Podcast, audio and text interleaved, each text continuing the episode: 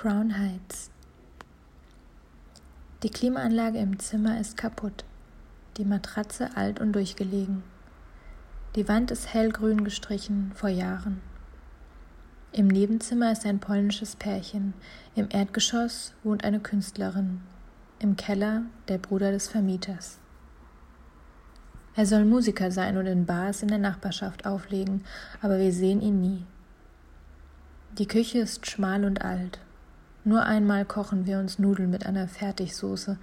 Beides haben wir in einem der kleinen Supermärkte gekauft, der lauter Produkte im Regal hatte, die wir noch nie gesehen hatten.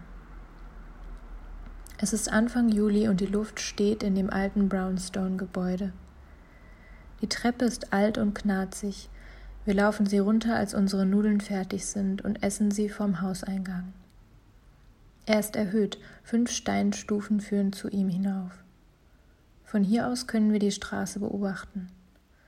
Im Hinterhof nebenan hören einige Jugendliche Musik aus einem Ghetto-Blaster. Ein Auto fährt vorbei und hält an, vor dem Gebäude an der Ecke, in dem aus einigen Fenstern Licht brennt. Ein junger Mann steigt aus, läuft zum Haus und wartet. Nach einer Weile tritt ein anderer aus der Haustür und nickt ihm zu. Sie gestikulieren kurz, dann steigt der erste wieder ins Auto und fährt weg. Crown Heights soll gefährlich sein, so sagt man. Don't walk in text, hatte mein Kollege mir gesagt, während die Kollegin nur mit gespitzten Lippen auf den Boden geschaut hatte. Nachts nicht alleine rumlaufen, dann ist alles gut, fügte mein Kollege noch hinzu. Crown Heights wird gespalten durch eine von Ost nach West verlaufende Straße. Eastern Parkway heißt sie.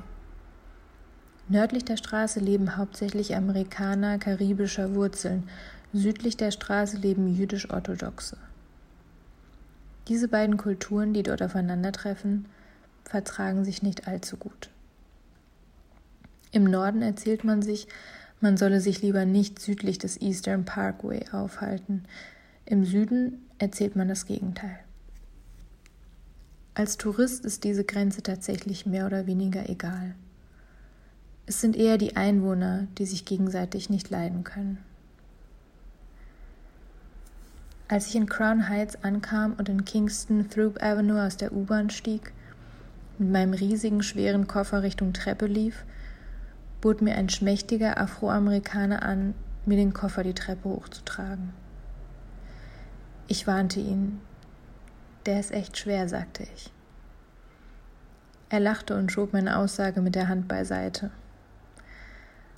Als er den Koffer dann hochtrug, schnaufte er ordentlich. Oben angekommen sagte er nur Oh hell. Dann lief er weiter, vermutlich hätte danach nie wieder einer Touristin mit ihrem Koffer geholfen.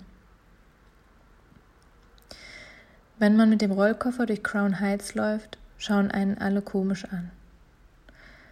Hier macht eigentlich niemand Urlaub. Manhattan und der Rest der Insel ist froh, wenn sie hier nicht leben müssen.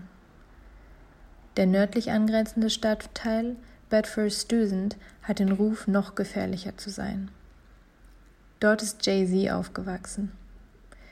Liebevoll wird er von Einwohnern Bed Stewie genannt. Der Deli an der Ecke bietet frische Sandwiches mit Schinken, Cream Cheese und Pastrami an. Wir essen sie auf dem Spielplatz gegenüber, auf dem nur ein einziges Kind mit seiner Mutter spielt. Der A und C Train fährt hier lang, und je weiter östlich man fährt, desto leerer wird der Zug. Lauft nachts immer die Kingston Avenue lang, sagt uns die Künstlerin, als wir gemeinsam in der Küche stehen. Die Straße ist okay, aber nicht die Albany nehmen. Denkt dran.